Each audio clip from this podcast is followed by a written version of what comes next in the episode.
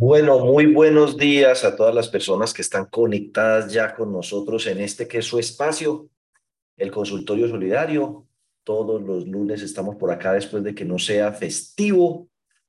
Y bueno, el objetivo es poder contribuir al fortalecimiento de estas organizaciones a través de eh, temas que son de su interés, que arranquen la semana actualizados y a ese respecto precisamente el día de hoy vamos a hablar de varios temas, unas preguntas que quedaron pendientes y como siempre responder las preguntas que surjan dentro del marco de la sesión, que además se transmite por YouTube para cuando la sala se nos cope, ustedes sepan que YouTube se transmite en vivo o por algún motivo no puedan participar en vivo, pues pueden dirigirse allí a YouTube y ver el video a posteriori o inclusive eh, queda el audio grabado en Spotify. Entonces, eh, lo escuchan en el vehículo mientras van al trabajo o ven el video, o sea, el video lo ven en, la, en el trabajo, no en el vehículo porque se estrellan, o participan aquí directamente, lo cual les da la posibilidad de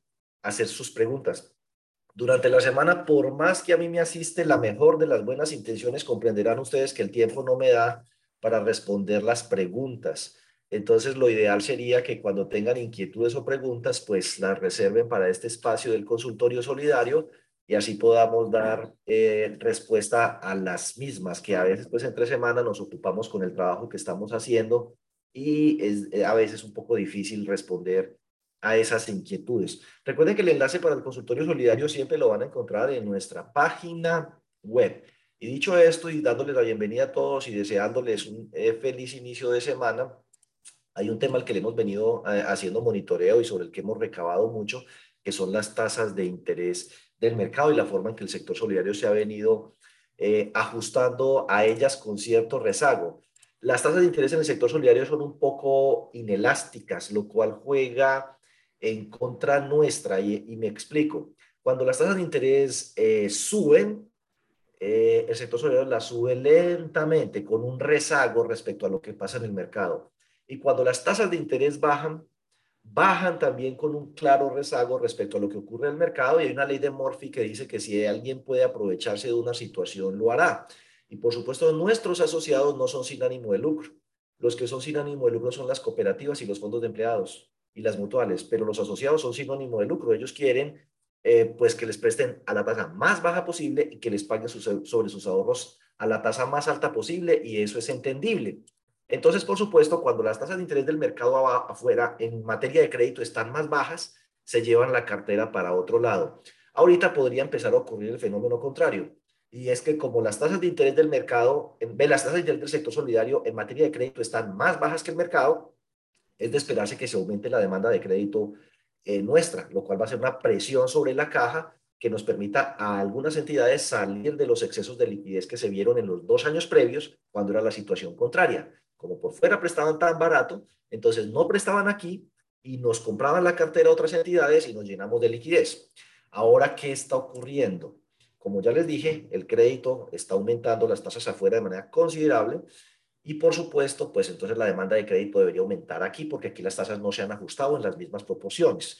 Ah, lleva al sector financiero, por lo menos desde abril del 2021, aumentando las tasas de interés ya casi año y medio y nosotros todavía estamos viendo a ver si lo hacemos o no. Y por el otro lado, de los ahorros, pasa lo mismo. Cuando en el sistema financiero las tasas de interés bajan, eh, el sector solidario se aguanta un ratico. Eso ocurrió durante el 2020 y 2021, lo cual le permitió a los asociados que tienen CDATs en, mutuales, en fondos de empleados, en cooperativas de ahorro y crédito, pues mantener una rentabilidad entre el 5 y 6%, que eso es el triple de la tasa del mercado que se observaba en ese entonces, donde le pagaban a uno a duras penas el 2%. La situación ahora ha cambiado dramáticamente. Sin embargo, es como si el sector solidario no, se, tardara algún tiempo en darse cuenta de eso y solo reacciona cuando empieza a dársele un efecto que le preocupa, como es el caso de que los CDAT se los empiecen a llevar. Y ya en algunos fondos de empleados y cooperativas es claramente observable que las personas están retirando sus CDATs para constituirlos en otras entidades que les ofrecen una, menor, una mejor tasa. Entonces, pues le digo que mientras que en el sistema financiero las tasas fluctúan así conforme al mercado, en el sector solidario es como así. Entonces eso le da la oportunidad al asociado.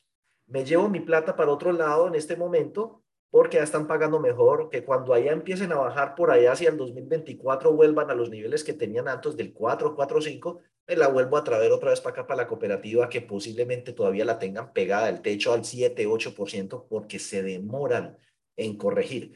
Eso es claramente observable en las tasas de CDT al 18 de agosto. 18 de agosto creo que fue viernes, sí, creo que el 18 de agosto fue viernes. O sea, a este viernes las tasas que publicó la Superintendencia Financiera muestran cosas francamente escandalosas. Observen lo que, lo que vemos aquí con la vivienda.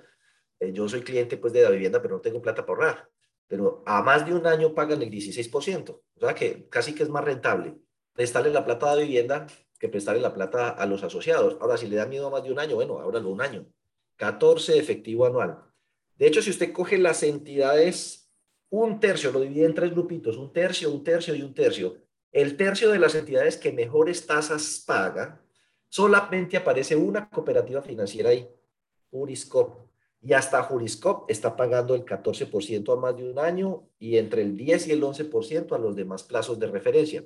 Entonces ahí está, las entidades que mejor pagan en el mercado están pagando más o menos en promedio al 11% a 90 días, al 12% a 6 meses, al 14% a un año y 15% a más de un año. Ábrale el ojo a esas tasas.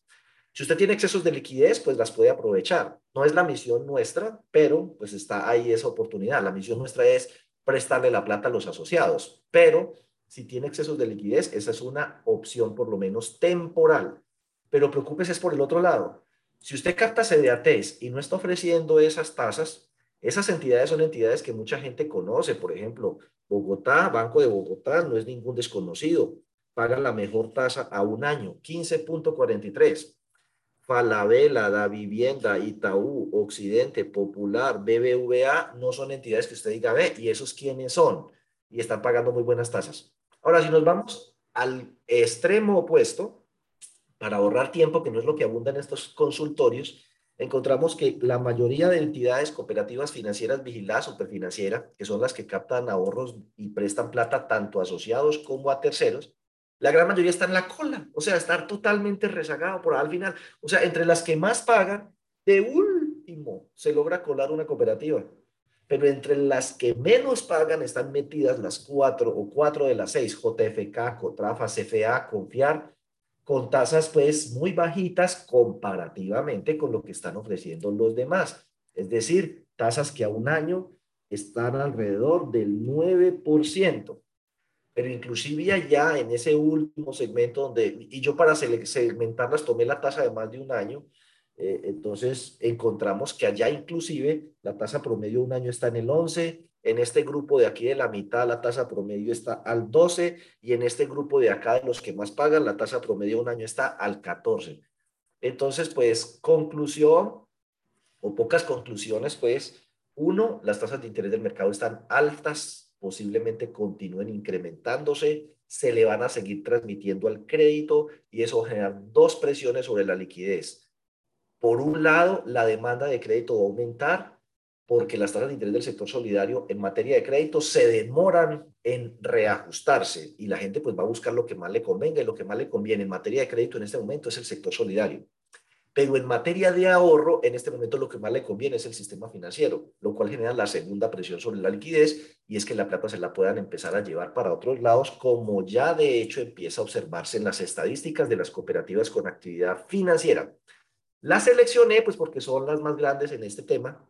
Eh, del sector solidario casi, casi concentran el 45, 40% del total de los activos y son intensivas en el tema de captación. Entonces, cuando uno compara las tasas promedio ponderado que publicó la Superintendencia Financiera en su página web a diciembre del 2021 versus diciembre del 2022, 174 cooperativas con actividad financiera.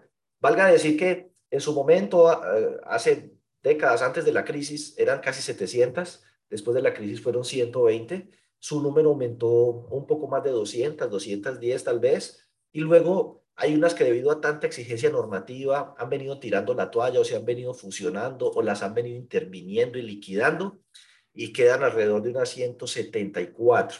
Y posiblemente el número sea cada vez menor porque la carga especialmente para estas más pequeñitas, que son unas 90 entidades, eh, que las clasifican ellos en los segmentos micro, pues pueda ser muy excesiva y en algún momento tenga que tomar alguna otra decisión. La verdad es que, y lo digo de una vez aquí con todas las letras, cualquier cooperativa grande, mediana o chiquita que esté aspirando a convertirse en cooperativa con actividad financiera debe saber varias cosas. Uno, el nivel de exigencia es extremadamente alto. Dos, eh, la superintendencia mira y mira muchísimo eh, que, eh, a quién le va a dar esa autorización, autorización que no imparte hace por lo menos cuatro o cinco años, digo yo, a ninguna entidad.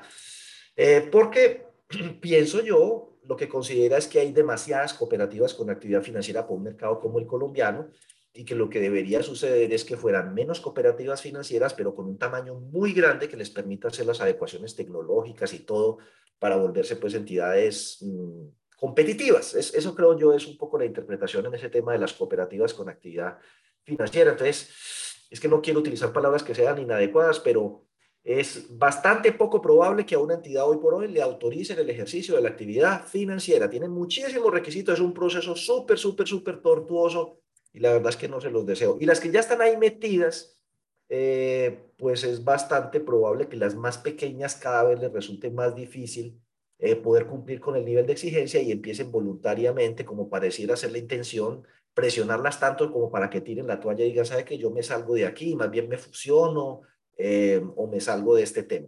Bueno, hecha esa, esa observación, miremos las tasas de los EDATs en las cooperativas. 4.52 pagaban en promedio a diciembre. Las mejores tasas se encontraban en las más pequeñas, CDAT. Hoy la tasa promedio está en 6.4. Las mejores tasas se encuentran en las más grandes. Cambió. Pero ese 7 todavía está lejísimo del sector. Allá las tasas casi se han duplicado, pero en promedio han aumentado el 51% en CDATs. Obviamente, pues obliga a hacer modificaciones en términos de consumo. Solo en el semestre de lo que va de este año, la tasa ponderada ha pasado del 15 al 16.5, o sea que se ha incrementado en un 11 para consumo y en un 10% para vivienda. Y otra vez, pues lo que observamos es que las tasas más altas se encuentran en las cooperativas más pequeñas, aunque estas grandes son las que han tenido que hacer un mayor ajuste porque son las que más han subido la tasa los EDATs. Aquí han subido entre un 15 y un 20% la tasa de interés de consumo. Viviendas son unas poquitas las que prestan para vivienda y esas lo han subido un tantico menos. Y seguramente a medida que aumente la presión por la demanda de crédito y de pronto la liquidez no les dé, a lo mejor tengan que subirlas aún más. El crecimiento del primer semestre nos muestra el efecto del que estaba mencionando ahora. Miremos el activo de esta 173, ahí saqué una por, por algún motivo. eh, el, crecimiento del activo promedio ha sido del 2,76, o sea, le medí el crecimiento a cada una y los promedié por segmento. La cartera ha crecido el 4,48, pero los depósitos solo han crecido el 2,48. Entre ellos, los más grandes son CDAT, que apenas han crecido el 1. Y entre las medianas, las pequeñas y las micro, que son las que menos han ajustado su tasa, se da una fuga. Sea, en vez de crecer los CDATs, han decrecido. Mientras que las más grandes que han ajustado su tasa un poco mejor, los CDATs han crecido entre un 5 y un 8%.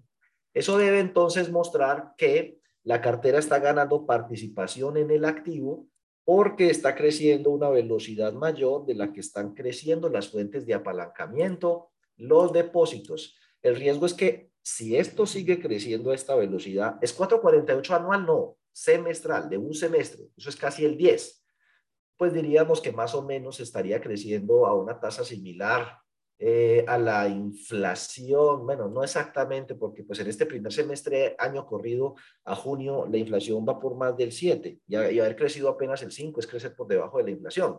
Pero los depósitos, pues, especialmente el tema de los CDATs, es el que observa eh, una mayor contracción, corroborando lo que estamos mencionando aquí. Los aportes sí vienen creciendo más o menos a una tasa similar a la que viene creciendo la cartera. Es decir, y para resumir, lo que observo en las cooperativas con actividad financiera es, crecen lento, medio estancado, la cartera sí viene ganando mayor dinamismo, por lo que he mencionado, a pesar de que suben las tasas, sigue siendo más atractivo eh, la tasa del sector cooperativo financiero. ¿Y qué diremos, pues, fondos de empleados y mutuales que esas no las he analizado? Eh, la de los CDATs, Por el contrario, es una tasa poco atractiva, entonces es mejor llevarse la plata para otro lado. Y si a uno le aumenta la demanda de crédito y la salida de ese se le genera un problema de liquidez para que lo tengan presente. Bueno, otra cosa o pregunta que me quedó eh, de la vez pasada, tengo que estar mirando siempre el reloj para cronometrarme, es que me preguntaron, oiga, los fondos sociales solo pueden alimentarse con excedentes. Entonces, a ese respecto, como eso es una pregunta de respuesta larga, eh, les recomiendo, y por aquí lo tenía, vamos a ver si lo tengo, bueno, les recomiendo ver este video. Este video fue de la jornada analfista que hizo la Superintendencia Solidaria en compañía de eh, Analfe. Hizo varias jornadas analfistas muy útiles, por cierto.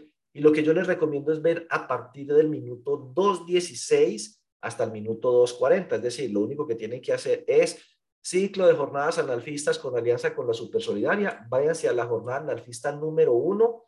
Pues si se lo pueden ver todo maravilloso, pero si no, váyanse al minuto 2.16 hasta el minuto 2.40 es unos 25 minutos dedicados solo a hablar del tema de los fondos sociales.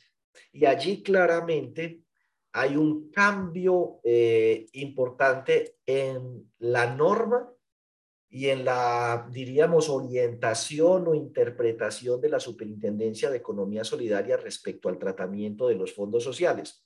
La persona que me hizo esa pregunta la vez pasada decía, ¿dónde dice la circular que no se puede?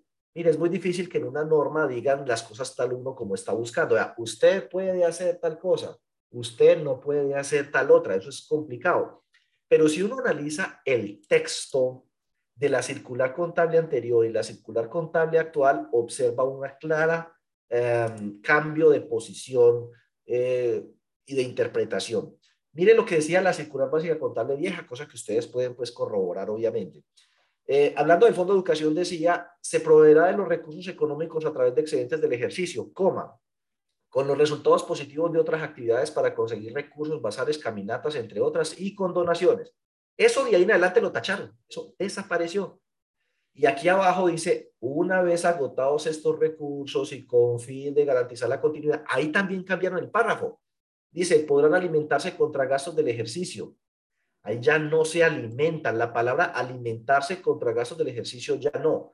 Dice, se pueden reconocer directamente con cargo al gasto, directamente con cargo al gasto, en el periodo en el que se incurran, sin ponerse a hacer registros contables para incrementar el saldo del fondo, o sea, sin que ello implique registros contables, simplemente una vez agotados los recursos del fondo, pues las nuevas actividades de educación que hayan sido previamente incluidas en el presupuesto, presupuesto, podrán continuarse ejecutando directamente al gasto. Así como cuando uno contabiliza un gasto, sin ponerse a alimentar el saldo del fondo de educación con una partida gasto, fondo de educación y eh, débito y crédito, fondo, sí, fondo de educación en el pasivo, no. Simplemente sale de bancos o caja o se causa crédito el proveedor contra débito la cuenta que corresponda eh, del gasto en materia pues de esa actividad o programa educativo. Pero por ese darle la vuelta por ahí, no. También en el tema de donaciones, la circular básica contable trae un capítulo en el que habla del tema de las donaciones y dice las donaciones no van al pasivo. A las donaciones se les debe dar el tratamiento, por allá dice, eh, de subvenciones del gobierno. Y ese tratamiento solo contempla dos posibilidades o la plata es permanente y se queda en el patrimonio, o la plata va al estado de resultados. Ahí cada entidad tendrá que revisar el tema a profundidad con sus asesores contables y demás, eh, o matricularse en el seminario que tenemos de NIFPA este viernes, porque ahí vamos a analizar ese tema. Entonces, ¿cómo lo tratamos? Pero para resumirles un poco el tema, eh, los manuales de políticas contables deben contemplar, entre muchas otras cosas que han cambiado, eh, mire, cambiaron qué porcentaje se podía deducir de la cartera entre aportes y ahorros permanentes eh, para efectos del cálculo de la provisión. Entonces, pues la provisión antes permitía solo descontar que el 70%. Algunos a lo mejor metieron eso dentro de sus manuales. No, ahora se descuenta el 100% del aporte y el ahorro permanente siempre que la entidad no esté dando pérdidas. Y en este tema pues, de los fondos, seguramente las políticas contables contemplan que vamos a hacer actividad de rifas, eh, bono solidario y un poco de cosas para alimentar los fondos. véanse, comparen la norma, véanse el video y busquen un artículo que está escrito en el blog, eh, que igual se los podemos compartir, ahorita lo, se los voy a mostrar. Entonces dice aquí lo mismo en el Fondo de Solidaridad. El Fondo de Solidaridad se proveerá de recursos económicos a través de excedentes del ejercicio y luego decía, coma, con los resultados que se realicen de otras actividades, bla, bla, bla. Eso no desaparece de casualidad, eso lo tacha y elimina la superintendencia del nuevo proyecto de norma porque la intención es ajustarse a los nuevos marcos técnicos contables y de acuerdo con esos marcos técnicos contables, este tipo de cosas como las que estamos señalando aquí, pues se hacen directamente a resultados. Entonces, el resultado del bazar, la caminata, las donaciones, pues van a aumentar los ingresos. Bazar, caminata, bono solidario, donación, van a aumentar los ingresos. Lo hice en el, el lado que no es, qué belleza van a aumentar los ingresos. Y al aumentar los ingresos, entonces van a dar la posibilidad de que el excedente crezca y admita, permita o haga factible o viable asumir nuevos gastos. Entonces, para señalar la cosa, lo que antes se hacía aquí por los fondos, crédito a los bazares, caminatas y bono y débito a las actividades, olvídese de fondos, directamente al resultado. Al ingreso, la plata que entra de eso y a los gastos las actividades que se desarrollan. Y a la final el efecto en el estado de resultados aparentemente es neutro, pero hay que tener en cuenta los riesgos tributarios que encierra al menos para las cooperativas y mutuales. Entonces hay que diferenciar dos cosas. Los fondos de empleados pues tienen el, el mismo marco técnico contable que las cooperativas y mutuales. O sea que respecto a la orientación del tratamiento de los fondos sociales es importante revisar lo que estamos haciendo si está acorde con esos tratamientos, con esos marcos técnicos, si lo que estamos haciendo es correcto o no. Pero las cooperativas además eh, deben tener presente que eh, los ingresos no tienen problema. El punto es los gastos, si tienen relación de causalidad, necesidad, proporcionalidad y se limitan a lo señalado en el decreto 2150 al artículo 107 y 107 raya 1 del Estatuto Tributario, porque de lo contrario lo que los podrían es sacar del régimen tributario especial y ponerlos a pagar impuesto de renta. Por eso también vamos a tener un seminario tributario, Dios mediante, antes de que este año acabe. Estamos esperando que salga la reforma tributaria para hacer un seminario amplio con todo el tema de reforma tributaria, eh, personas naturales, personas jurídicas y régimen tributario especial, IVA 4 por mil, etcétera. Entonces, bueno, dicho esto, lo que les recomiendo es, primero, Véanse el videito de la jornada analfista 1 a partir del minuto 2.16. Tengan paciencia, véanselo hasta el minuto 2.40, pero póngale mucho cuidado también a lo que él dice en el minuto 2.28 y esa es la respuesta para la persona que me preguntó en ocho días, ¿cómo así que los fondos sociales pueden alimentarse solo con excedentes? ¿De dónde sacó usted esa conclusión? Lo saco de ese video y de ver la forma en que estaban los textos antes y los textos como están ahora. Eh, también eh, quiero recomendarles muy especialmente que visiten nuestro blog para que conozcan la respuesta que nos dio la Supersolidaria a una serie de consultas que les hicimos, ¿cierto? Eh, por ejemplo, el tratamiento de la, de la calificación de cartera, en la evaluación de cartera y el reporte a la central de riesgos. Eso, sin embargo, ya quedó resuelto en la nueva norma que van a sacar.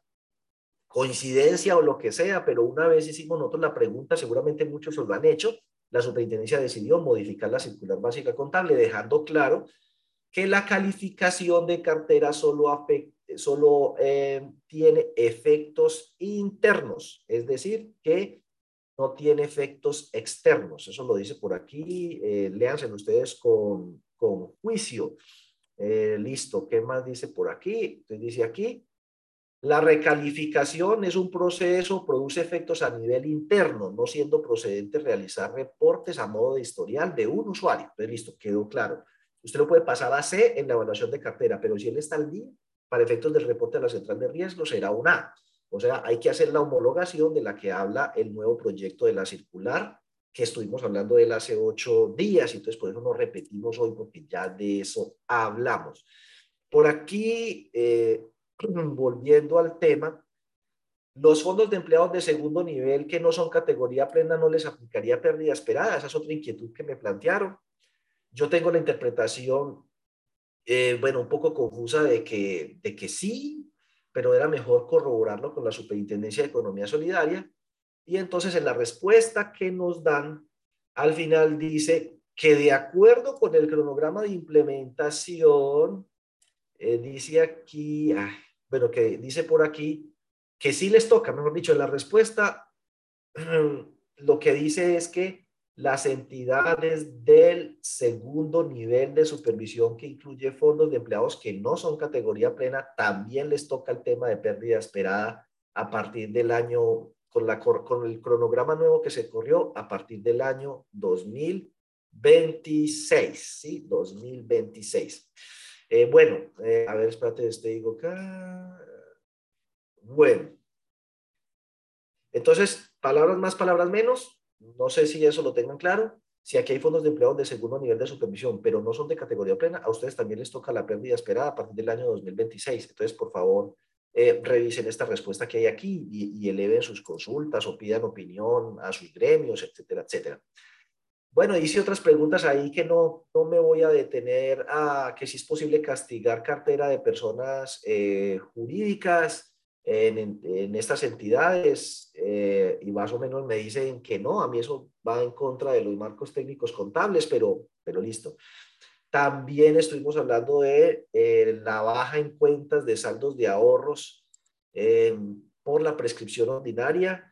Bueno, ahí hay una respuesta, eso lo vamos a ver también en el tema de los marcos técnicos contables. En el tema de la actualización de las garantías de los vehículos, que la norma dice que si se debe actualizar, dice mensualmente.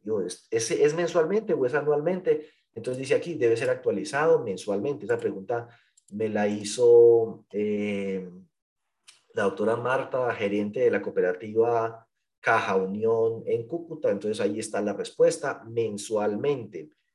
Eh, bueno, eh, y, ahí pues léanse ustedes las respuestas. Es muy difícil pues responder todas las preguntas y aquellas sobre las que quedan dudas yo elevo las preguntas a la superintendencia y ella nos las contesta, muy querida, y ahí se las pongo en el blog. Eso ahorita, si no está yo, más tardecito la va a estar. Vamos a hacer una próxima consulta que tiene que ver con el tratamiento de los excedentes en las cooperativas y mutuales, porque ese tema no es, no es claro. Eh, por ejemplo, la norma dice que se debe tomar del Fondo de Educación y Solidaridad a pesar de que en algunas entidades toman todo el fondo de educación o toman todo el fondo de solidaridad, entonces, ¿será que es que es obligatorio tomar el tema de educación y solidaridad? Sin embargo, hay como una especie de, asunto en el que la, la supersolidaridad no se mete en temas tributarios y la DIA no se mete en temas contables, pero sí es importante que la super se pronuncie cómo contabilizamos, por ejemplo, el impuesto de renta. Voy a colocarles un caso. Una cooperativa llega y da excedentes de 2 mil millones, pero de esos 2 mil millones, mil millones de pesos son generados con terceros, por lo que no se los pueden repartir.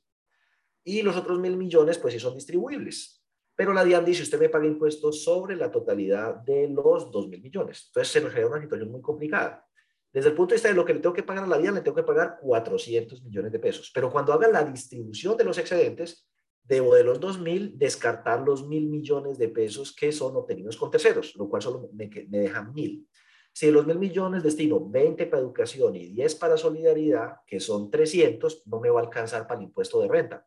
Por ende, esos otros 100 tendré que registrarlos como gasto, pero resulta que los voy a registrar como gasto de impuesto de renta en un año diferente al año al cual resulte pues como eh, procedente el impuesto. Es decir, que estoy registrando un gasto de impuesto de renta en el 2022 por la renta que se produjo en el 2021 cosa que por supuesto no será deducible para el año inmediatamente siguiente y nos lleva a la siguiente situación, que usted presenta en este año un excedente, por ejemplo, supongamos que nos volvemos a ganar los mismos 2 mil millones, pero con un gasto de mil millones de pesos que no es, de 100 millones de pesos que no es deducible, o sea que realmente me gané 2 millones, 2.100 millones de pesos, porque eso incluye un gasto de 100 millones por un ajuste del impuesto de renta por allá viejo.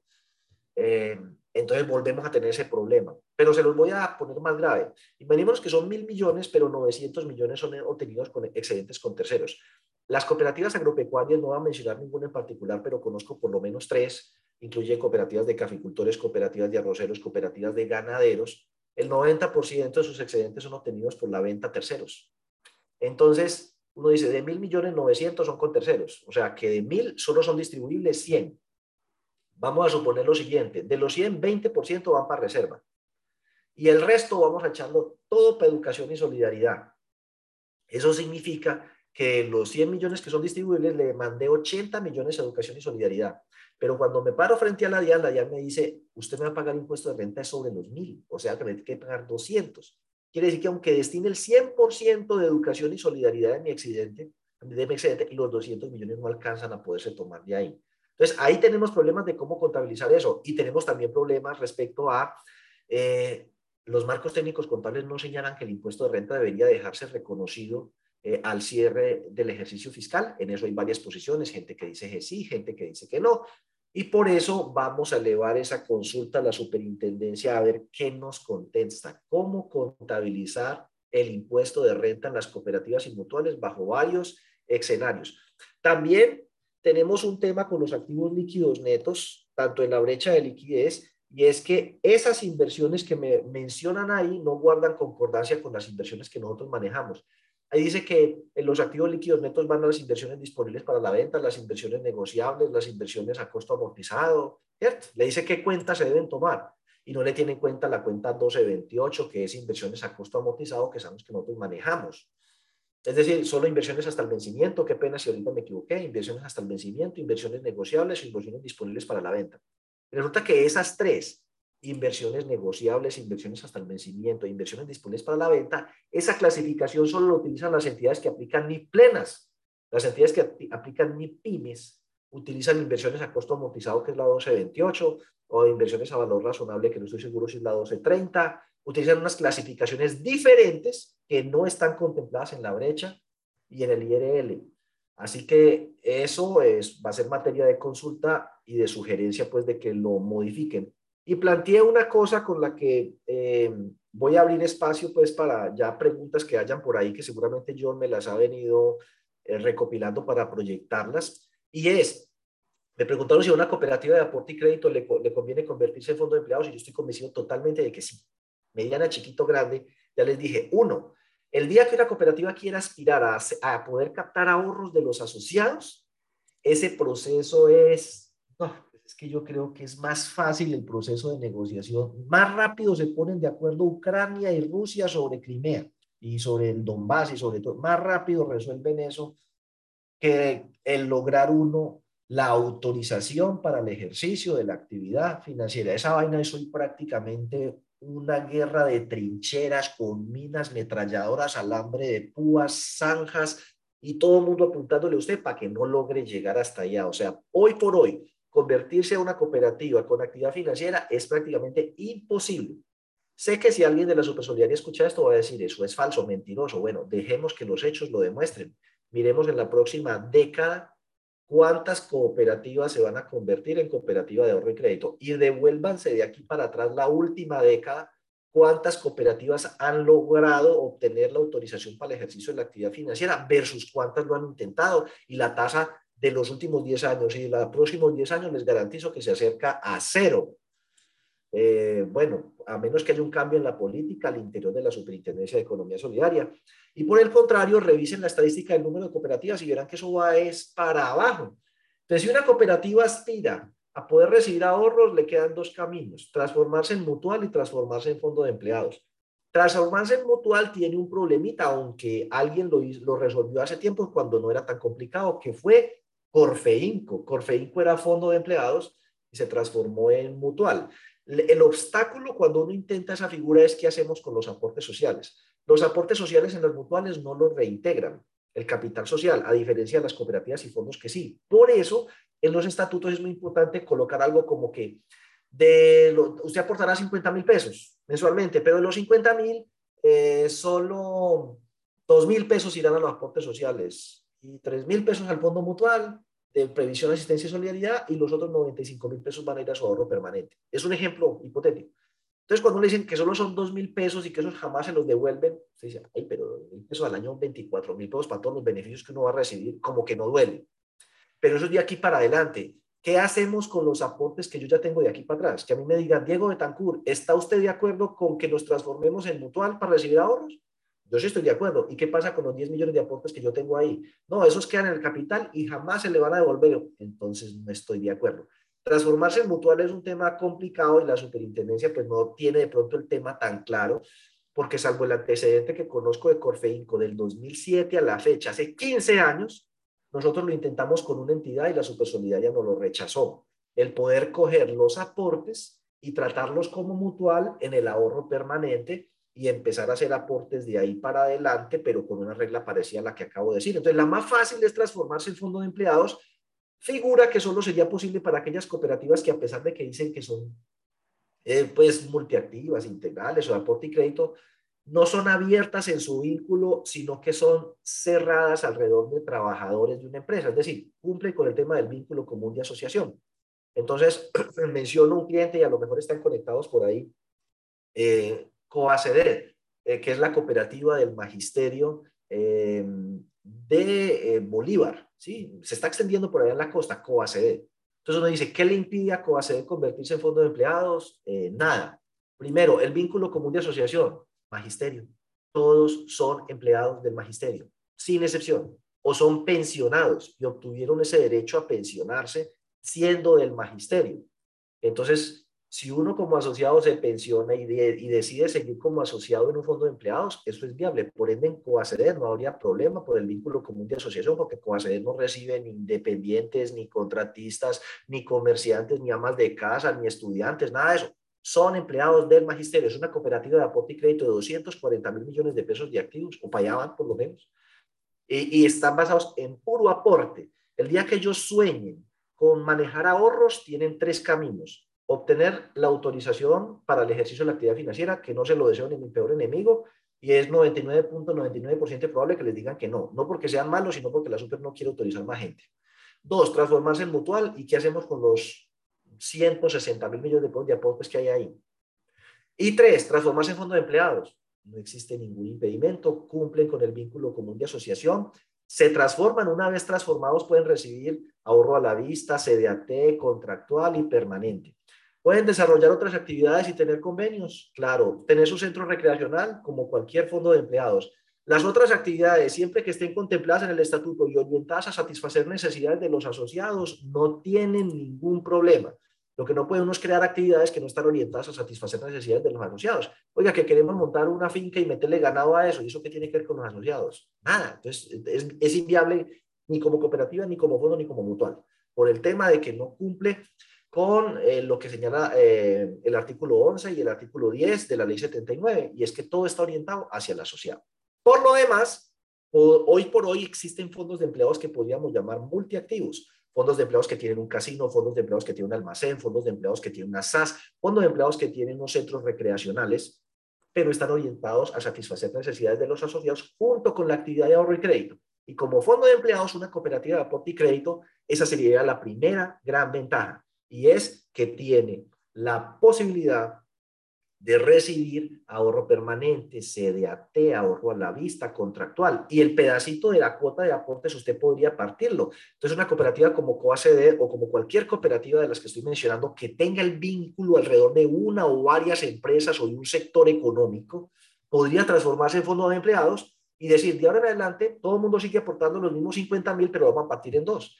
10 mil pesitos van a ir, ah, no, 5 mil pesos como mínimo van a ir a su aporte y los otros 45 mil pesos van a ir a su ahorro permanente, pudiendo devengar intereses, contemplar el retiro parcial de, de, ellos bajo ciertas circunstancias, y eso hace un poco más flexible y atractivo el modelo de negocio y obviamente pues manejar el tema tributario, que esa sería la segunda gran ventaja porque los fondos de empleados no son contribuyentes del impuesto de renta. Entonces, volviendo al, ejemplo de Coacede que menciono, porque ellos casi siempre nos acompañan, un saludo para ellos.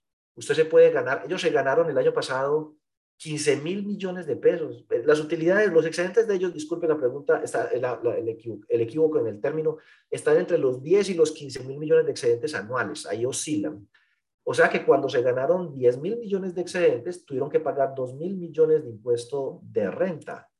Eh, si fueran un fondo de empleados, primero, ya no tienen que pagar los 2 mil millones de impuestos de renta. Y segundo, pueden pagar intereses sobre el ahorro permanente que acumulen de la transformación hacia adelante. Entonces, a lo mejor en vez de dar 10 mil millones de pesos, dan menos, 5 mil, porque los otros 5 mil fueron intereses sobre los ahorros permanentes de los asociados que antes eran aportes. Y de estos 5 mil, pues alimentan los fondos y todo eso, y además no pagan impuesto de renta. Entonces, es una idea que deberían explorar muchas cooperativas grandes, medianas y pequeñas que siendo de vínculo cerrado, en mi opinión, bueno, cerrado no, cerrado alrededor de tres ideas, de un vínculo común de asociación, son de una sola empresa, son de varias empresas que señalan en el estatuto o de un sector económico. Voy a colocar ejemplos. Promédico, Fondo de Profesionales Médicos de Colombia. Es un fondo de empleados, es el segundo o tercero más grande de Colombia y la mayoría de asociaciones ni siquiera son empleados. Son médicos contratados por honorarios, pero son de un sector. FECEDA, ah no, FECEDA no, eh, hay una, uno que, que es de Bogotá, que, eh, que es de carácter abierto, hay otro en Medellín, otro fondo de empleados que es de carácter eh, abierto, hay unos fondos que son del sector, por ejemplo, farmacéutico, está el fondo de empleados Fonrecar, fondo de empleados de la refinería de Cartagena, ya no es de la refinería de Cartagena, del sector industrial, comercial, servicios y turístico de Cartagena, o sea que ya tienen por ahí unas 30 pagadurías, el fondo de empleados de Fanalca aquí en Cali, Fondecon, el propio Fondecom, que es el fondo de Confandi, es fondo de empleados de Confandi y empresas afiliadas a Confandi. Así que si usted está afiliado a Confandi, pues puede también eventualmente solicitar ser aceptado dentro del grupo que conforma Fondecom. Entonces, lo que les quiero decir es que si uno logra armar un vínculo común de asociación con estos, eh, una empresa, varias de un sector o grupo económico eh, o que no tienen relación ni por sector económico ni por empresas, pero son tres, cuatro empresas y la describen en el estatuto, puede transformarse en fondo de empleados. Por supuesto, eso tiene ciertos costos. El manejar el tema de ahorro les toca manejar riesgo de liquidez y otras cositas nuevas y que el fondo de liquidez, pero francamente eso es lo menos grave si el camino que quieren es seguir es y les abre muchas más posibilidades. Entonces ahí está esa respuesta. John, si tiene otras preguntas y me las puede eh, eh, si me las puede eh, proyectar para resolverlas, le agradezco. Entonces, esas dos que me las dejaron de tarea, resuelta la tarea. Bueno, ah, mientras yo me proyecta por ahí, quiero eh, recordarles dos cosas. Uno, tenemos nuestro seminario, ahí dice 19, oiga, se me acabó este tiempo y no le logré actualizar la fecha en mi publicidad, pero es este viernes. Este viernes 26 tenemos el seminario de actualización manuales NIF, políticas NIF, con todas estas cosas que han salido desde el 2016, que los fondos, que la renta, que las provisiones, que el deterioro, que las inversiones, que no sé qué, muchas de esas cosas han quedado desactualizadas. Entonces, vamos a tratar ese tema este viernes y les vamos a dar una guía modelo manual que les permita adaptar el suyo, adecuarlo, o cambiar de manual y decir, vamos a cuadrar este y vamos a meterlo nuestro y vamos a dejar este como manual. Entonces, ese es el evento de este viernes. En septiembre tenemos el de comités de riesgos. También la superintendencia publicó eh, las matrices para el tema de riesgo de mercado, para las inversiones. Recuerden que este tema de riesgo de mercado solo es para cooperativas con actividad financiera que captan ahorros. Y recuerden también que en nuestro blog hay una respuesta que nos dio la Supersolidaria sobre a qué tipo de inversiones se les aplica esto. Y efectivamente nos dijo que no aplica sobre la cuenta 1228 inversiones a costo amortizado que es donde la mayoría tienen esas inversiones. Realmente solo aplica sobre las inversiones de deuda del fondo de liquidez. Así que si usted tiene el fondo de liquidez en una cuenta de ahorros o en una fiducia o en una cuenta corriente, a la final pues no le termina aplicando nada de lo de riesgo eh, de mercado. Y sobre los excesos de liquidez, si los tiene en una cuenta 1228, inversión a costo amortizado, tampoco les aplica. Em, bueno, inician ya los vencimientos de renta. Bueno, eh, y tenemos los eventos ya que mencioné. Y recuerden que nosotros tenemos el de economía solidaria gratuito una vez al mes, que estamos con el módulo 1 en lo que resta de este año. Este 27 de agosto es el próximo eh, módulo, es el próximo módulo, es el mismo módulo que vimos el mes pasado, pero es la próxima sesión. Entonces, los que estén interesados se registran eh, y participan en un curso gratuito de economía solidaria este 27 de agosto. Solo se cobra si la persona necesita que se lo certifiquen y es un costo de 20 mil pesos por persona, para lo cual es fundamental que se registre y que responda una evaluación. De resto, cualquier asociado suyo que quiera participar, lo único que tiene que hacer es entrar, eh, lo vamos a, por Zoom requiere registro, por YouTube, pues va a estar allí publicado. Pero si no se registra, no responde la evaluación, pues va a ser difícil que podamos verificar que realmente participó para darle la certificación. John, ¿ya tiene las preguntas? Sí, señor, ya las tengo listas. Permítame, ya le comparto pantalla. Permítame, por mm, favor, ya comparto pantalla. Aquí estoy incluyendo la última que han hecho en el chat, es decir, que ahí quedarán todas. Pues Ruth la última que hizo ah. fue que si hay obligación del documento soporte para las entidades del sector solidario. Eso es tema pues del seminario tributario que vamos a dar este año también hacia finales de año, y no que estamos esperando que salga la reforma tributaria para meterlo ahí. Por favor, nos acompañen. Pero mire, si usted es contribuyente del impuesto de renta, tiene que tener el documento soporte en compras a personas no obligadas a facturar. Los fondos de empleados, pues en mi opinión, no, es que no son contribuyentes del impuesto de renta, del mismo modo que no tienen nómina electrónica, no tienen la obligación del tema del documento eh, soporte. Esa es mi opinión.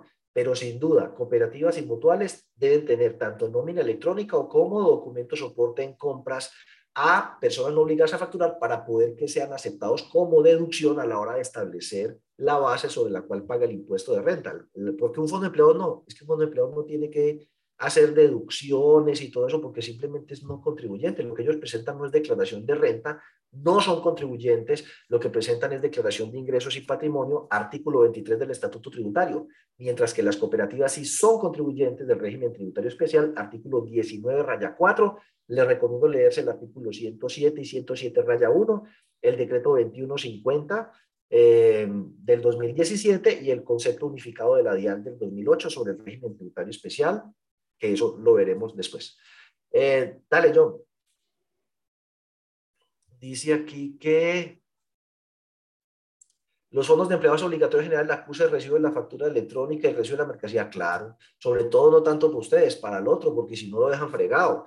No es que para que al otro le acepten la factura de lo que le vendió a usted, usted tiene que dar el acuse de recibo. Y si no, al otro no le van a aceptar la deducción, cosa que entonces no le va a volver a vender a usted que si usted no me, si usted no me acepta la factura y no me acusa de recibo, a, mí la DIAN no me vale esa, eh, esa venta o esa deducción o lo que está asociado a la operación. Entonces, claro, es una formalidad que nada le cuesta a uno. Pues si le vendieron el servicio y le vendieron el bien, ¿qué le cuesta a usted decir? Recibido. Bueno, dale. ¿Cómo se calcularía el valor en riesgo de mercado para las cuentas del Fondo de Liquidez, una cooperativa de ahorro y crédito? De eso nosotros dimos un seminario. Estamos pendientes de eventualmente hacer un taller, sino que el año se nos acabó. Este año ya se acabó. A partir de la semana entrante ya llega septiembre y desde septiembre se siente diciembre. Este año se acabó. Pero nosotros hemos hecho dos talleres sobre riesgo de mercado. Si usted está interesada, pues le recomiendo comprar el diferido. Nosotros todos los seminarios los vendemos en diferido con todo y material. Es igual que estar en el seminario, solo que no va a poder hacer preguntas en vivo pero no es las cuentas del fondo de liquidez, son una cuenta de ahorros, una cuenta corriente, una fiducia, no. Eh, el valor en riesgo de mercado, de acuerdo con el anexo que saca la supersolidaria, es para las inversiones que conforman el fondo de liquidez. No me sé los números exactamente, están dentro de la 1203. La 1203 abre una gama de inversiones entonces, aquellas que corresponden a inversiones eh, que son CDTs o que son bonos y son del fondo de liquidez, a esas les aplica riesgo de mercado. A mí, entre otras, me parece una tontería, pues que eso aplique, por ejemplo, para las que están en la 11, creo que es 20. La 1120 significa que es una inversión del fondo de liquidez, pero está pactada a 90 días o menos. Por ende, si yo la fuera a vender en el mercado, y también inclusive las de la 1203, o sea, es que ese tema de riesgo de mercado y su medición a valor de riesgo de mercado es ganas de votar corriente, pero a mí me parece que aporta poco a la medición del riesgo. ¿Por qué? La misma superintendencia ha venido señalando que los plazos del fondo de liquidez deben ser 90 días o menos. Entonces, ¿cuál es el riesgo del mercado? Que yo tenga que salir a vender la inversión del fondo de liquidez para atender retiros masivos o inesperados de depósitos, porque solamente para eso se pueden vender. Y me apliquen un descuento tan grande que la plata no alcance para cubrir el riesgo de liquidez. Pero eso se puede dar en un bono o un CDT pactado a cinco años, que al traerlo a valor presente con unas tasas muy altas, la tasa de descuento sea gravísima.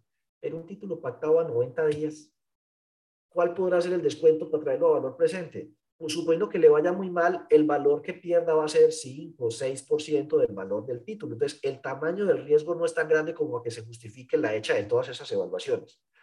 Y como le dije, si hay inversiones grandes por excesos de liquidez, están en la cuenta 1228 y a esa no le aplica riesgo de mercado. Léase la respuesta que me dio la super que está en el blog. El fondo de liquidez, póngale cuidado, es el 10% de los depósitos. Los depósitos apalancan en promedio entre el 50 y el 60% del activo en las cooperativas de ahorro y crédito. Si estamos de acuerdo en que entre el 50 y el 60% del activo de las cooperativas con actividad financiera está apalancado en depósitos, y de ese 60%, el 10 va para fondo de liquidez. Entonces estaba hablando que del total del activo, un 6% es fondo de liquidez en los casos extremos. Pero por política de liquidez, uno no debería tener todo eso en títulos de renta fija, debería tener una parte a la vista, en cuentas de ahorros, eh, otra parte en fiducias eh, sin pacto de permanencia, eh, totalmente libres para utilizarla. Entonces, si usted define una política del fondo de liquidez, la mitad va a estar constituido en ese tipo de activos y la mitad en, en inversiones de renta fija que no deben exceder de 90 días el plazo, porque eso es como la orientación. Entonces terminamos diciendo, de 100% de los activos, un 3 como máximo va a estar en títulos que no están pactados a más de 90 días. Entonces, cuando se coge un título de 90 días, no, que le perdimos el 10, 20, 30%. El 30% de 3 es 3 por 3, 9, 0,9. O sea que en últimas, en un escenario catastrófico, el riesgo de mercado no vale más del 1% del activo. Entonces, da muchísima lora por una cosa que no le agrega valor al tema del riesgo. ¿Yo qué le recomendaría a las cooperativas que se quieran zafar de eso? Hay otros productos. Mire, COP Central creo que tiene un producto que de cuenta de ahorro que le paga rentabilidad de DTF. Entonces, es cuenta de ahorro. Le paga, creo que la DTF, una tasa muy cercana y no tiene que medirlo a riesgo de mercado. Tenga el fondo de liquidez ahí. O mire a ver qué otros productos puede llegar a tener que no sean muy riesgosos en las fluctuaciones y, no tiene CDTs en el fondo de liquidez y listo. Bueno, John, dale la siguiente pregunta. Hijo madre, yo. En caso de liquidez de la empresa, puede cambiar la forma de pago del bono navideño y se podría abonar los valores total o parcialmente los aportes voluntarios de cada asociado o es inviable esta opción. Pues mire, es que esto es una cosa tan fregada. Habría que ver la pregunta quién la formula. Entonces, supongamos que es una cooperativa. Si es una cooperativa, eso que ustedes están haciendo ahí tiene todos los peligros de este mundo. Tiene el peligro tributario, de que le digan, ese bono navideño no tiene relación de causalidad, ni necesidad, ni proporcionalidad, ni está soportado. Entonces te lo rechazan, el bono navideño. Vaya usted, a ver, este pago, vaya un bono navideño de 100 mil pesos y son 5 mil asociados, 6 mil asociados, entonces 6 posibles, son 600 millones de bono navideño. Yo tengo la sospecha de quién puede ser la persona que me está haciendo la pregunta, pero no lo voy a decir en público. Entonces, es un bono navideño de 600 millones de pesos. La Diana entonces le llega, le coge su declaración de renta y dice, ay, mira estos 600 millones, ¿qué son? Ah, eso es un bono que le entregamos a los asociados. Ah, sí, y el documento soporte de eso. No, un acta del consejo y un presupuesto. No, señor. Usted, esas personas son personas no obligadas a facturar, ¿cierto que sí? ¿Dónde está el documento soporte por pagos a personas no obligadas a facturar de esos 600 millones de los 6 mil asociados? Primer asunto. Segundo asunto, aunque los topes creo que no le dan, pero le puede decir, si el bono es muy grande, como mínimo le clava la retención en la fuente de eh, otros, eh, otros qué, otros, otros conceptos, 3.5%. Pero imaginemos el peor de los escenarios. Yo voy a hacer de fusiones la han jodido, bien mamón. Como usted me le está pagando eso sobre los aportes, la verdad es que eso es como una especie de rendimiento financiero. Y el rendimiento financiero tiene retención en la fuente del 7% sobre cualquier base. Así que usted no me le hizo retención en la fuente sobre rendimientos financieros. Lleva, segundo problema que tiene. Tercer problema que tiene, que la DIAN le diga, eso no es un gasto. Usted debió haber eso tomado de los excedentes y hacer el retorno o la revalorización de aportes, pero en la, en la normatividad cooperativa por ninguna parte yo veo la posibilidad de ese tema de los bonos navideños. O sea, esa es otra cosa a las que se le puede llegar a pegar y decirle, eso no tiene relación de causalidad, ni necesidad, ni proporcionalidad, y usted lo que me está es eh, artificialmente reduciendo la base sobre la cual pretende pagar el impuesto de renta. Por ende, le rechazo ese gasto, corrija la declaración de renta, pague la sanción y pague el mayor valor del impuesto de renta. Ese tipo de pagos eh, tiene ese riesgo tributario. Y desde el punto de vista contable, yo casi estaría seguro de que esa contabilización, de que usted da un bono al gasto y se lo abona a los aportes, eso pues le van a decir, no, miren, los aportes, o la persona pone aportes o se revalorizan aportes.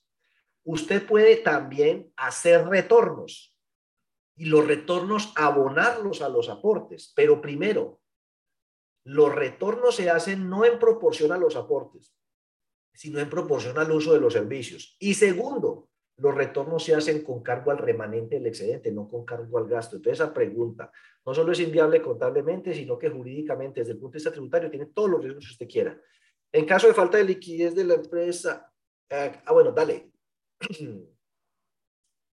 Eh, cuando una sociedad no le alcanza para descontar por nómina su cuota, tiene algún deber normativo para aplicar internamente ese valor descontado, debe aplicar primero el crédito y después los ahorros o viceversa, o quedaría a criterio de la entidad. Bueno, los aportes y los ahorros deben estar efectivamente pagados. Hasta que su recaudo se produzca, cuando son, por ejemplo, por libranza, estos deben contabilizarse en el pasivo y eso está clarito en la circular básica contable. Mire la importancia de que participen en el seminario de este viernes, porque eso todo es un tema de política contable de los manuales. Hasta tanto se produzca su recaudo, eso debe estar en la cuenta 27, por ahora en el pasivo. Ahora, si el asunto es que la persona eh, no le alcanzaron el descuento, pues lo primero son los créditos, claramente. Y como los aportes y los ahorros no los hizo, yo no los puedo causar, por ejemplo, contra una cuenta por cobrar. Quedaría en mora de los aportes, quedaría en mora del ahorro permanente y él tendría entonces que eh, pagarlos por caja o eh, pasar a ser inhábil.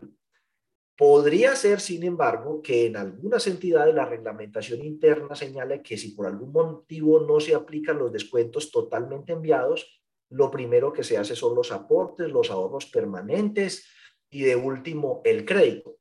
En ese caso, si así está reglamentado y así está especificado claramente en los reglamentos, en el pagaré y en las políticas contables y en el estatuto, y escríbalo así, el orden en el que se van a aplicar los descuentos, entonces lo que quedaría es en mora en el crédito lo cual es malo para él porque queda mal reportado en las centrales de riesgo, es malo para usted porque le aumenta el indicador de calidad de cartera y le aumenta las provisiones. Entonces, decida, cualquiera de los dos que vaya a hacer, que quede en el pagaré, en el reglamento, en el estatuto, en el manual de políticas contables, pero tenga presente, los aportes y ahorros deben quedar efectivamente pagados, no se causan. Mientras no se haya producido el pago, aún habiéndose practicado el descuento, la empresa nos confirma que sí se hizo el descuento, pero al cierre del mes la empresa no nos ha mandado el pago. Entonces, hasta que el pago no llegue, eso va a la cuenta del pasivo. Luego, cuando la empresa patronal pague, en ese momento sí le abono los aportes y los ahorros permanentes, mientras que los créditos sí se pueden causar eh, y abonárselos. No se le puede abonar los aportes y los ahorros. Dale, John. ¿Nos podría indicar en base a qué se hace la clasificación de las entidades en top, mega, grandes? Ah, esa clasificación la hizo la Superintendencia de Economía Solidaria. Sí, entonces esa clasificación sí yo me declaro inocente. Esa clasificación es de ellos. Top 4 son las más grandes, las megas son como de más de 500 mil, 400 mil millones de activos y las micro 1 y micro 2 son de 20 mil millones para abajo. Así que si usted es cooperativa de ahorro y crédito y tiene menos de 20 mil millones, para la supersolidaria usted es una micro, es demasiado pequeña. Y la verdad, aquí entre nos y, la, el deseo de alguna persona que estuvo ahí dirigiendo la superintendencia, la delegatura financiera hace tiempos, es que las cooperativas con actividad financiera sean grandes, esas chiquiticas, dice, ahí nos están sobrando el 60-70% de las cooperativas de ahorro y crédito en esta delegatura deberían estar en otro lado haciendo otra cosa, pero debería ser unas 50, 60 máximo cooperativas con actividades grandes, igualitas a un banco en tecnología, en riesgos, de todo. Una persona que trabajaba ahí alguna vez manifestó esa era su visión, pero es una visión personal, no institucional, ¿no? Pero en la práctica uno sí ve que ellos estimulan, promueven, aconsejan que las chiquitas, ¿usted para qué sigue jodiendo con esto? Eso es como un paciente terminal que sigue luchando por su vida y el médico le dice, usted me gustaría mejor morirse, si quiere yo le puedo ayudar. Entonces, eh, es dele y dele y dele a las cooperativas chiquitas. Y uno que dice, ay, sí, doctor, aplíqueme ya la inyección letal. Y entonces uno ve, hace apenas cuatro o cinco años eran 192, ya vamos en 174 y cada vez hay menos. Y hay que decir que hay unas que hacen unas cosas horribles y las tienen que intervenir y liquidar progresemos aquí y ni se diga de las otras. Esperemos que esa política cambie. Lo que sí quiero decirles es que hoy en día entrar a formar parte de ese grupo es bastante, bastante complicado y deben saber ustedes en la hoja de ruta del sector solidario que lo que son fondos de empleados y mutuales que se dedican al tema de intermediación financiera, la idea es trasladarlos a la delegatura financiera, fortalecer y transformar todo eso. Ese, ese, hoja, ese documento guía lo publicó la Unidad de Regulación Financiera del Ministerio de Hacienda cosa que va a suceder de aquí al 2027. ponerlas a pagar seguro de depósito igual que hacen las cooperativas de ahorro y crédito y que más o menos tengan el mismo tratamiento regulatorio de las cooperativas con actividad financiera. Eso seguramente los gremios tendrán mucho que opinar y aportar, sobre todo para que los fondos de empleados más pequeños no les peguen la apretada que le han pegado a las cooperativas pequeñas y medianas, que ha tenido como consecuencia negativa eh, su reducción en número, y eso es algo que no quisiéramos. Y a los fondos porque son muy grandes, bueno, a lo mejor sí. Dale, John. ¿Cómo voy, Ole? Eh, cinco minuticos y concluimos y el resto lo dejamos para otros ocho días.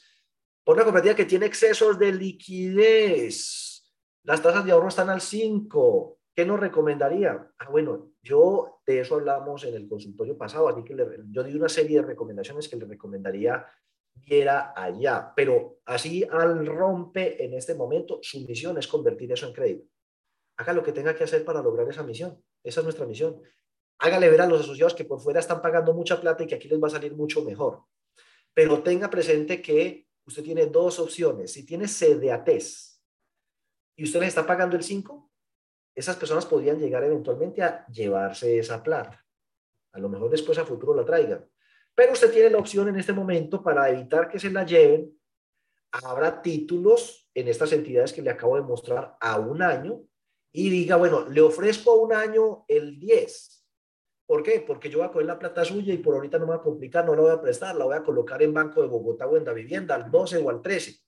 Entonces, ni gano ni pierdo, pero al menos conservo la plata para que cuando las tasas se vengan al piso, digo, ya yo no le puedo pagar el 10, le pago el 4, que es lo mismo que le están pagando por fuera, pero la plática la tengo aquí, ahora sí para convertirla en crédito. Si lo que no quiere es subir las tasas de interés, pero tampoco perder plata o que se la lleven. Dale, John. ¿Qué, eh, Dale. ¿Qué recomendación nos podría dar cuando existe bastante demanda de crédito y la proyección de liquidez no alcanzaría y no se desea apalancamiento financiero? Esa sí está fregada, pues. la cuadratura del círculo. Oiga, yo quiero, tengo mucha demanda de crédito, eh, la cartera está creciendo una cosa loca eh, y estoy sin plata y no tengo cómo eh, captar ahorros, porque eso, eso falta dentro de la pregunta. Si usted puede captar ahorros, tendría que salir de manera más agresiva a captar ahorros, dado que no desea apalancamiento financiero.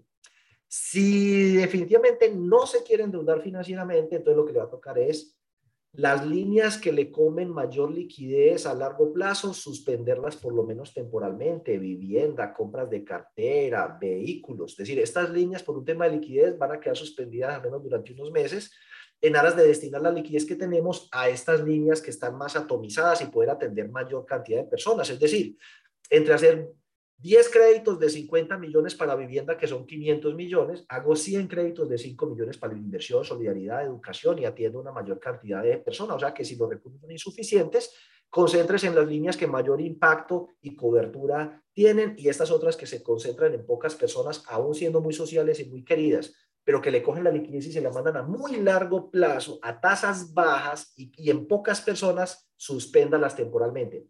Y definitivamente a lo mejor lo que le toca es subir las tasas de interés porque lo que le está pasando es el resultado de lo que hemos dicho. Como sus tasas son muy bajas comparado con lo que se observa en el mercado, eso va a seguir así, demandando crédito.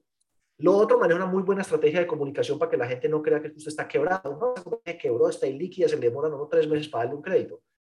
Ah, comuníquele a esos asociados que tiene una demanda de crédito alta de lo que estamos hablando aquí y que por ende las solicitudes de crédito se van a atender en orden de erradicación y se van a tardar un poco más de lo acostumbrado. Así que por favor, si tiene un plan o un proyecto, radíquela con suficiente anticipación.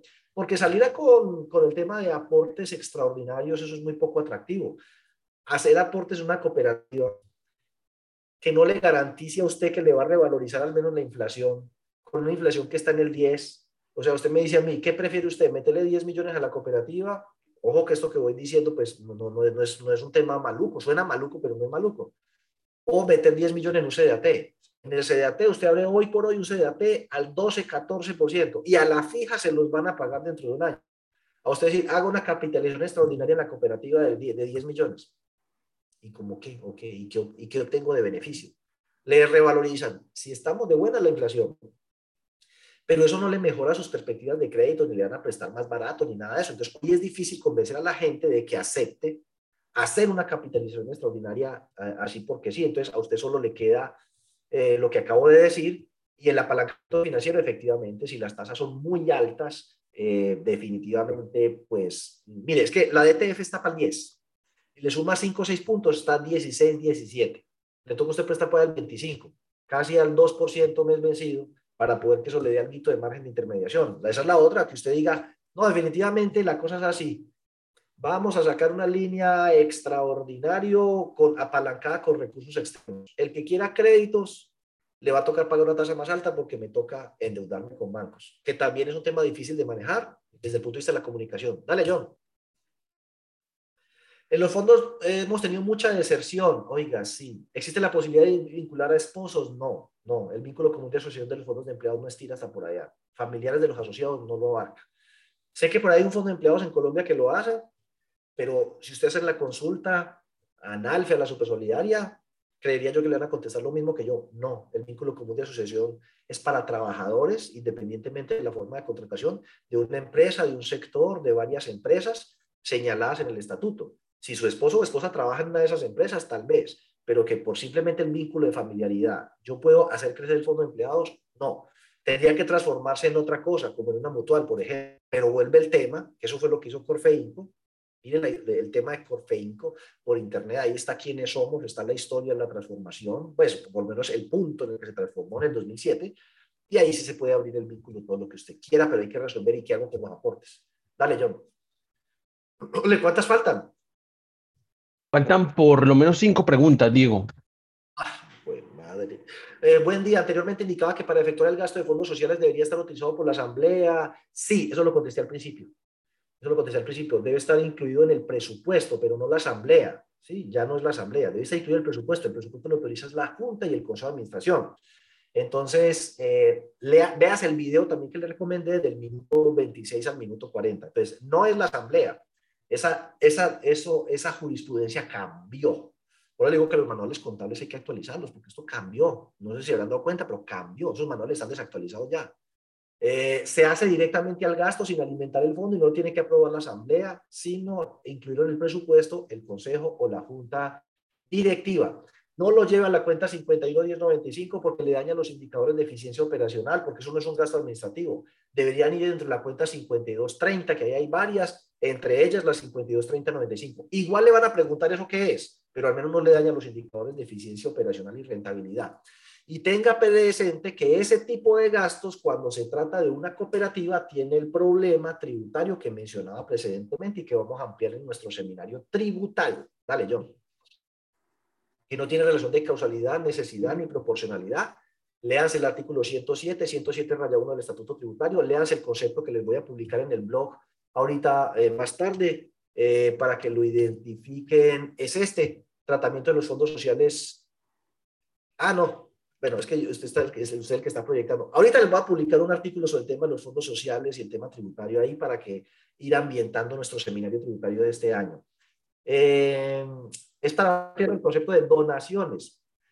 Busquen en la circular básica contable la palabra donaciones. Entonces le va a decir que tiene que aplicar el estándar tal de la NIF que se refiere a subvenciones del gobierno. Luego vaya y busques el de subvenciones del gobierno y estúdielo con juicio, tanto la norma como la guía, y básicamente lo que va a llegar es a, o es parte del patrimonio o es parte del ingreso, pero no es parte del pasivo. Entonces, si a uno le hacen donaciones, las lleva al ingreso, al ingreso, nada de que vamos a alimentar los fondos, a menos que usted tenga un fondo mutual. Los fondos mutuales sí se alimentan con contribuciones de los asociados, pero no son donaciones. Dale. Eso es otra pregunta, pues, para que se, se aclare con la supersolidaria, ¿no? Pero la supersolidaria A en los requerimientos cuando trata de donaciones, dicho eso, dice, usted tiene que ajustarse a esto, donaciones, al ingreso o al patrimonio, nada del pasivo que formando parte del fondo tal, no. Somos cooperativa que tiene como objetivo venta de agropecuarios a contado y a crédito. ¿Les aplica pérdida esperada o SARC? Si esas ventas de insumos agropecuarios son deudores por venta de bienes y servicios cuenta 1605, no les aplica SARC eh, desde el punto de vista de lo que es el capítulo 2. Distinto es, usted tiene riesgo de crédito, pero no tiene que aplicar pérdida esperada y todas esas cosas que haya. Usted mismo diseña sus políticas en materia de crédito. Por ejemplo, ¿cómo va a ser el deterioro de esas cuentas por cobrar? Por eso digo que los manuales NIF hay que actualizarlos. Porque cuando usted aplica deterioro en la cuenta 14, la super le dice cómo lo va a hacer. Pérdida esperada o modelo por altura de mora, que eso también cambió. Pero si usted lo que tiene es deudores comerciales, no le aplica pérdida esperada, usted debe definir los criterios de deterioro, la, la, política de deterioro y obviamente la política de otorgamiento, análisis y demás, pero queda por fuera de lo que se entiende en, en sentido estricto como SARC. Dale, John. Estimado, en su experiencia, ¿usted conoce algún software donde se ha realizado pérdida esperada, eh, modelo, altura y homologación? Oiga, yo creería que todas están trabajando en eso. Me da he miedo meter la mano aquí por uno en específico, pero yo no conozco tanto los softwares. Eh, de hecho, estamos en proceso de acercamiento por ahí con alguna casa de software para integrar nuestro sistema de riesgos, eh, el StarSol, eh, que maneja todo el tema de SARLAB, riesgo de liquidez, y le vamos a ir subiendo el tema de los Entonces, estamos desarrollando un software de riesgo que ya varias entidades lo están usando aquí, de las que se conectan con nosotros, pero lo queremos integrar con una casa de software. Estamos buscando el tema de las alianzas y por ese lado, pues nos hemos dado cuenta de avances que tienen eh, empresas como Limis, como Sólido, eh, OPA, ¿cierto? Pero menciono esas tres, pues, pero creería que todas están trabajando en eso. Sin embargo, también estaría seguro de que están tan colgadas y las entidades y las casas de software que los plazos para su contabilización los corrieron hasta enero del año 2023. O sea, les dieron cinco meses más para que terminen de ajustar eso. La buena noticia para las demás entidades de nivel 2 de supervisión es que eso les arranca en el 2026, o sea que de aquí a ellos ya eso tendrá que estar estabilizado en casi todos los softwares. Mire, tenemos el 23, 24, 25, tres años para lograr eso. Yo creo que de aquí eso ya va a estar inventado. Y las de nivel 3 de supervisión, pues no les va a aplicar ese tema de la pérdida esperada, gracias a Dios, que son una gran mayoría de entidades pequeñas. Dale, John. Con respecto al registro de beneficiarios finales, ¿cuál sería el procedimiento para cooperativa y fondos? Eso lo vamos a tratar en nuestro seminario tributario antes de que este año termine. Entonces, por favor, esperen el tema de, de ese nuevo tema de beneficiario final que actualizaron a todo el mundo. Cooperativas, fondos de empleados y mutuales les modificaron el RUP para meter esa nueva responsabilidad. Eso va a ser parte de nuestro seminario tributario. Dale, John. ¿Un empleados puede tener asociados de varios sectores económicos? Sí. El fondo de empleados FONRECAR. FONRECAR es fondo de empleados de el sector industrial, comercial, de servicios y turístico de Cartagena. El Fondo de Empleados de Fanalca, Fondeicon, asocia no solo un grupo económico de accionistas, que no son grupo económico, sino accionistas comunes, sino que tienen agro, industria, transporte, calzado, todo en uno solo. Y estoy seguro, pero se me olvida el nombre, hay un fondo de empleados en Antioquia que tiene también el vínculo así abierto a todo el sector, eh, no sé si industrial de, eh, del Valle de Aburrá, y está otro fondo de empleados en Bogotá, que, ay, me se me olvidó el nombre en este momento, pero la, la persona que participa ahí se la pasa invitándome a un almuerzo en Bogotá cuando vaya, eh, y son un fondo de empleados abierto en su vínculo. Dale, John, de varios sectores económicos. Con respecto al registro de beneficiarios finales, ¿cuál sería el procedimiento para Ah, no, eso ya estuvo. Dale. De deporte y crédito con vínculo abierto. No. Si usted es de vínculo abierto, depende, eso hay que mirarlo en cada caso. Si usted me dice, es que yo soy de la empresa tal, de la empresa tal, de la empresa tal y de la empresa tal. Mejor dicho, se puede convertir en fondo de empleados una cooperativa que sea, somos la cooperativa del sector industrial del Valle del Cauca. Trabajamos 100% con trabajadores, bien sea eh, servicios, honorarios, eh, en, misión, temporales, ETA o empleados de esas empresas que formen parte pues de nuestra familia, solamente por libranza y nada de personas jurídicas. Ahí sí, cumple con todo. Tiene un vínculo común de asociación, el sector industrial del Valle del Cauca, por decir algo. Dos, todos son, todos son trabajadores, independientemente de la forma de contratación. Perfecto. Trabajamos a punta de libranza. Perfecto. Ahora, ojo, no es condición sine qua non la libranza. Fonvalle, el Fondo de Empleo de la Universidad del Valle, no trabaja por libranza. Eh, Promédico, el Fondo de Profesionales Médicos de Colombia, no trabaja por libranza y son fondos de empleados. Lo importante es que todos los que lo componen son trabajadores, personas naturales. Entonces, ahí está la respuesta. Dale, John. Dígame que ya vamos a acabar. Un fondo de empleados puede modificar sus estatutos para dar continuidad a la asociación de personas que salen de la empresa patronal y de ser así. Sí, no. Entonces, mire, sí lo puede modificar, pero los que se fueron ya no pueden entrar porque no cumplen el vínculo para entrar. Entonces, lo modifica y aplica adelante. Las personas que pierdan el vínculo por el cual de, ingresaron a ser del, parte del fondo de empleados y lleven más de tantos años como asociado al momento de su vinculación, podrán eh, continuar como asociados, para lo cual seguirá el siguiente procedimiento, manifestarlo por escrito y bla, bla, bla, bla, bla, Lo meten todo en el estatuto. Entonces, sí es viable, pero los que se fueron ya no pueden volver. Dale, John. Hay obligación de enviar electrónicamente el documento de soporte, ese ya lo contesté, dale. Y terminamos, me disculpan que nos alargamos un poco el día de hoy, tal vez porque hubo festivo ahora ocho días, se nos acumularon muchas preguntas. Y por lo demás, sus demás preguntas y demás cosas, resérvensela para nuestro próximo consultorio. Recuerden, cada ocho días los lunes de 8 a 9, compartan el enlace con sus contactos y los esperamos este viernes en nuestro seminario eh, sobre manuales y políticas NIF. Feliz inicio de semana.